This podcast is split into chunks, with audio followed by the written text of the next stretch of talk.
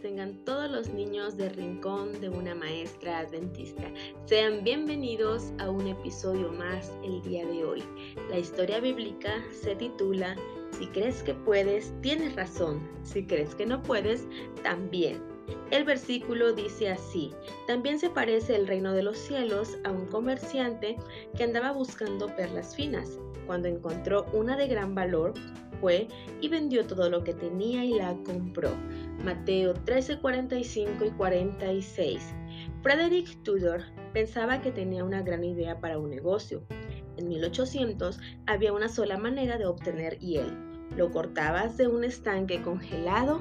Si lo ponías en un granero con mucho heno como aislante, quizá todavía te quedaba suficiente para hacer helado el 4 de julio. La idea de Fred era tomar esos bloques de hielo y enviarlos a lugares que nunca habían visto hielo.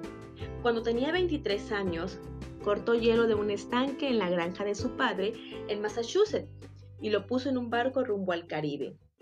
Cuando el periódico Boston Gazette escuchó sobre el plan, apenas podía contener la risa. No es broma, escribieron. Una embarcación pasó la aduana para Martinica con un cargamento de hielo. Esperamos que no resulte ser una especulación resbaladiza.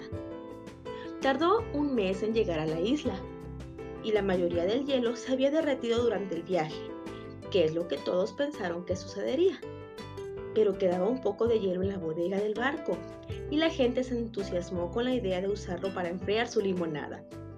Fred perdió dinero en ese primer envío.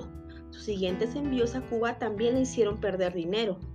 El pobre muchacho hasta pasó algo de tiempo en la prisión para deudores.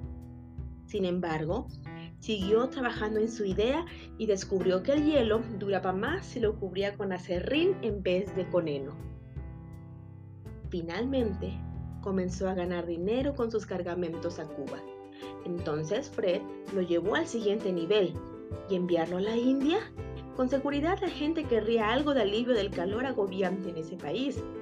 Así que envió un barco con 180 toneladas de hielo hasta el otro lado del mundo. Era un viaje de cuatro meses.